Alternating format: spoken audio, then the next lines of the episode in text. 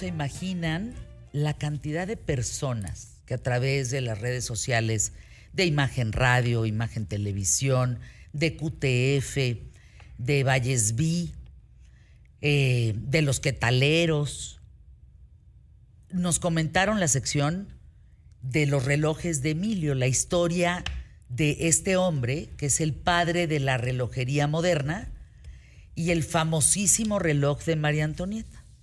Primera parte, semana pasada. Bueno, y luego que Emilio sale con la colección de relojes que tiene, que es una belleza. Y hoy vamos con la segunda parte en la historia de Emilio, aquí en ¿Qué tal Fernanda? Como todos los jueves. Arráncate. Así es, mi querida Fer, saludando a todos. Pero vámonos rapidísimo nada más con el tema de eh, lo que pasó la semana pasada, hacer una síntesis. Hablábamos de Abraham Louis Breguet, padre de la relojería moderna. Despacito, despacito, y estás como tu vecina. Que llega, que llega a Francia, llega a París y es donde se instala ya se, y pone su tienda de relojería y prácticamente se vuelve un boom. A los 45 años ya era considerado el mejor relojero del mundo.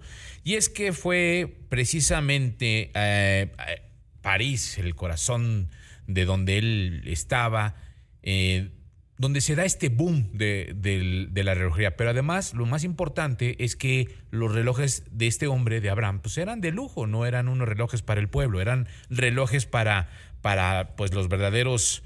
Eh, tenedores de la lana en ese momento y que eran los que vivían en el Palacio de Versalles. Entonces, todos los que estaban en el Palacio de Versalles tenían que tener un reloj de este hombre, de, de Breguet, porque era como si tuvieras el iPhone 18 en ese momento, entonces todo el mundo quería tener uno y lo presumía y era justo al tipo de personas que quería dirigirse.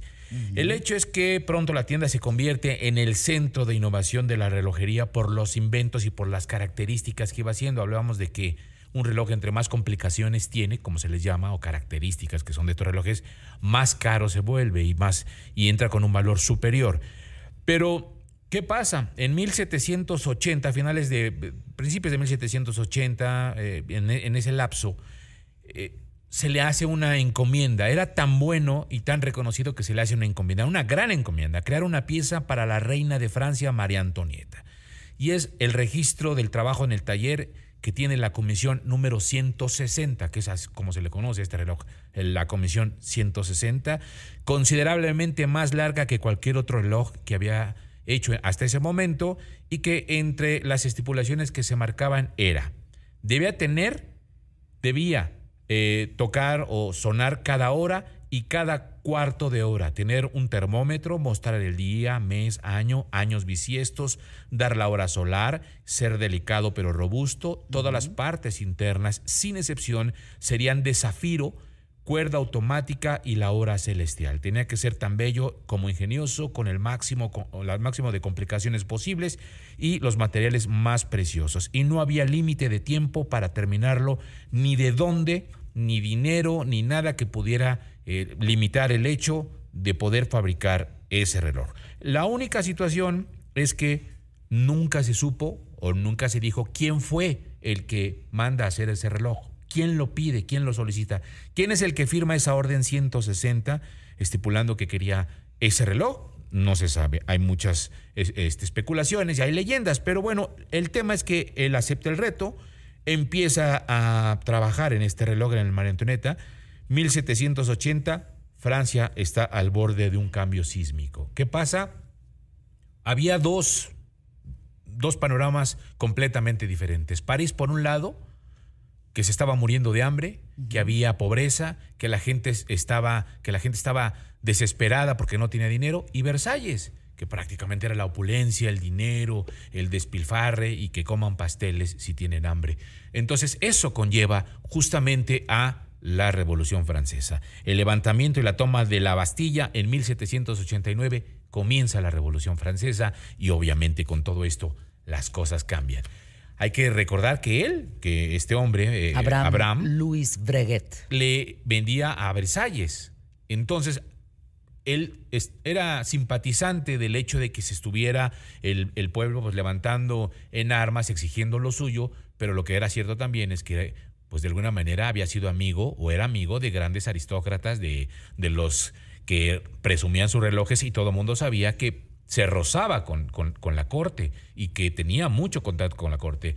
Y poco a poco sus clientes más, eh, pues más eh, íntimos y más conocidos empezaron a perder la cabeza.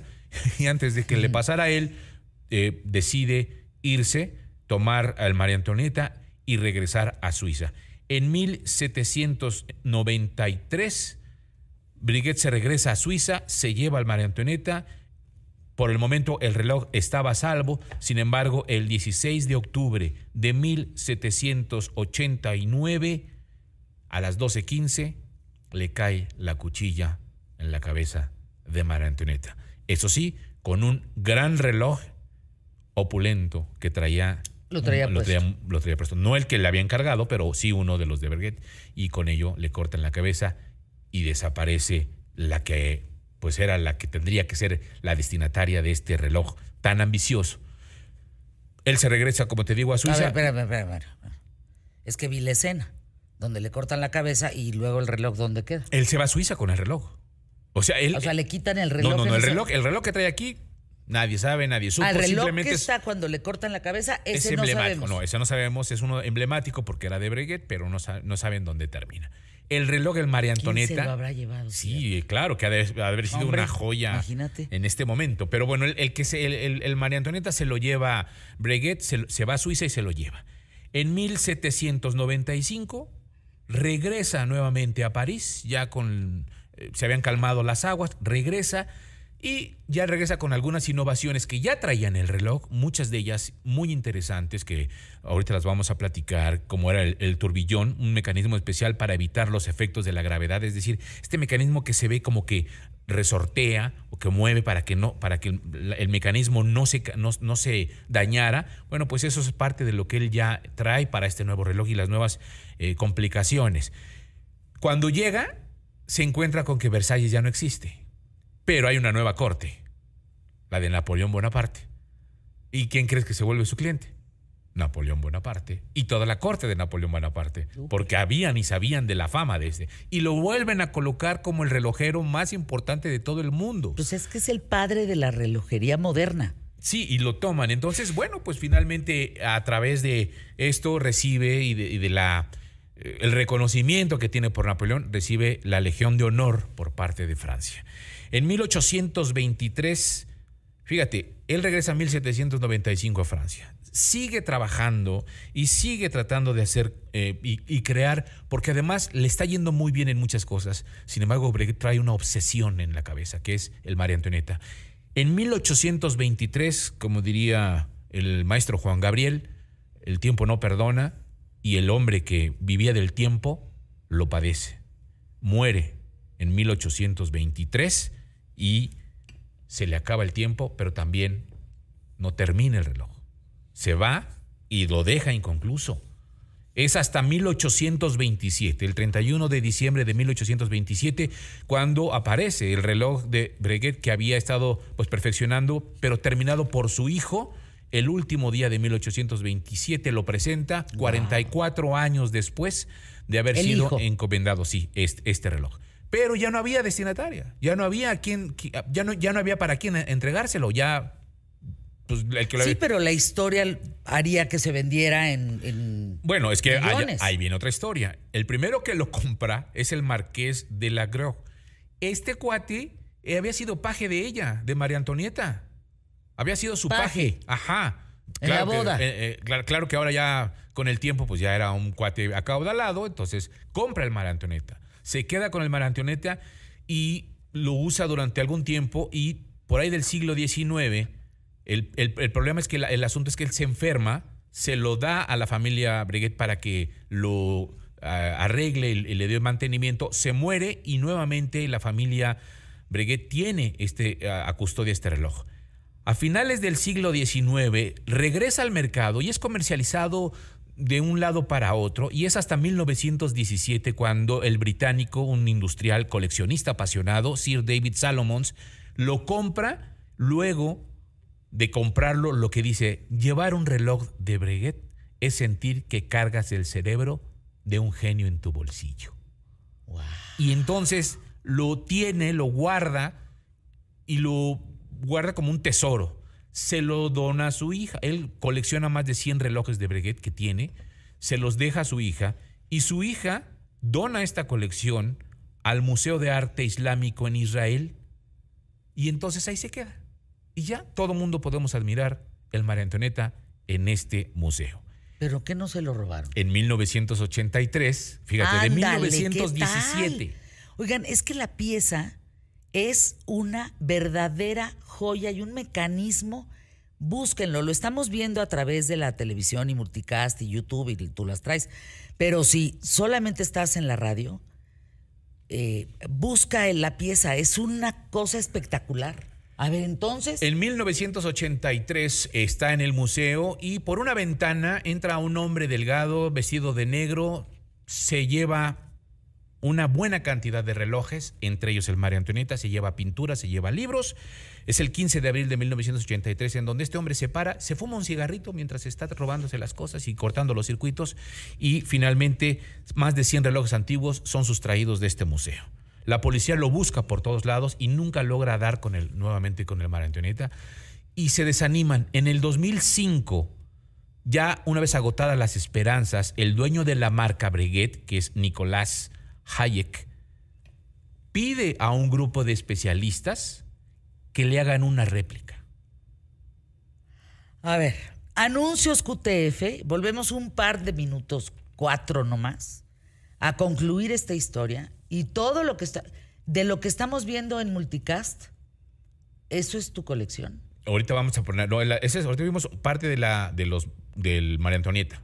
Y ahorita van a ver la colección. Wow. Anuncios QTF.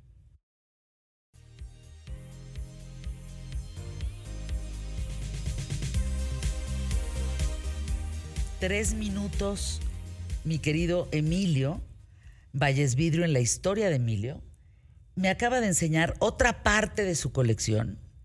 Esta colección que tiene más, Emilio, tienes más de 140 relojes de bolsillo, conocidos así, eh, de bolsillo, espectacularmente preciosos, todos y cada años de coleccionarlos. Esa sí es mi colección, mira. Esta sí es la colección de Emilio, lo que estamos viendo a través de YouTube, a través de nuestro canal en televisión abierta, eh, a través de todas las plataformas pues de tele. Esta sí es la colección de Emilio. Es una joya que tengas esto.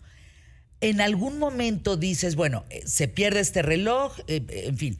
¿Nunca encontraste algo que se le pareciera al reloj de María Antonieta? Sí, claro, claro. Dentro de estas colecciones encontramos. Y ya nada más les, cierro diciéndoles que este cuate que se llama Neyman Dealer se lo roba, la guarda durante 23 años muere de cáncer y le dice a su esposa y le confiesa que tiene la colección guardada y es su esposa la que la devuelve a través de un abogado diciéndole, ahí está, yo no, yo no fui responsable, ahí está, y regresa nuevamente al museo.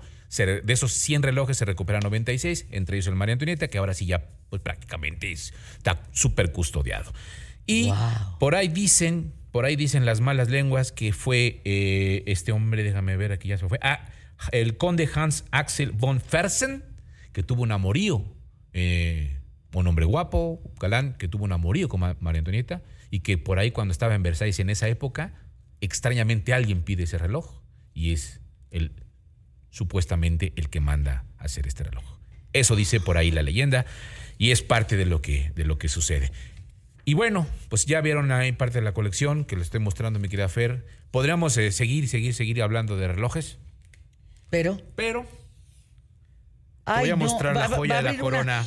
va a abrir una caja, ya abrió la caja, una cajita negra. Se llama María Antonieta. No, si tiene el reloj de María Antonieta. No lo puedo creer. Si tiene una copia del reloj de María Antonieta. Se me pararon los pelos de punta. Vean esto, por favor. Estoy temblando. ¿Cómo que lo tengo en las manos? Vean esto. Emilio, ¿de dónde sacaste esto? Ese lo compré en una tienda de antigüedades. Es una. Mm, es casi una réplica. Obviamente no tiene todos los, todas las complicaciones que pudiese tener el, de María Antonieta, pero en su mayoría lo tiene y pues es una casi fiel copia de lo que podría ser. No lo puedo creer. No, no, no, con razón le llaman a este hombre que lo hizo el padre de la relojería moderna. Emilio, nos has dejado helados con la réplica en la colección de Emilio Valles Video de más de 150 relojes de bolsillo. Se encuentra justamente la réplica del de María Antonieta. Y termino con este que encontré en un basurero de antigüedades en un mercadito. ¿Cómo basurero? Pues así de los que tienen ahí un tiradero y cosas. Y es de Porfirio Díaz. Oh, esto es de Porfirio Díaz. Y adentro tiene el águila imperial. no, no, no. Sí, voy, voy, voy. Sí. Espérame, es que estoy nerviosa. ¿Cómo? ¿Era de Porfirio Díaz? No, no sé, no creo. Es más bien de la época de Porfirio Díaz, alguien que seguramente era admirador de Porfirio Díaz y pues mandó a hacer un reloj así, con la imagen de Porfirio y con el águila imperial. No, no, no, no puede ser. Emilio, tienes joyas. Bueno, tener el de la María Antonieta, la réplica. Sí, esta es una joya que. Ahí está el águila. No muevan la cámara, por favor. Después, quienes estén en radio, váyanse a. Cuando puedan, vayan a ver las imágenes de los relojes de Emilio, de esta colección. Nos has dejado embrutecidos. ¡Qué barbaridad! Gracias, Emilio. Gracias, Fer. Oh, wow. Wow, ahora sí me dejó así, mira, ah, ¿qué dijo? Con la boca abierta. Gracias por estar aquí.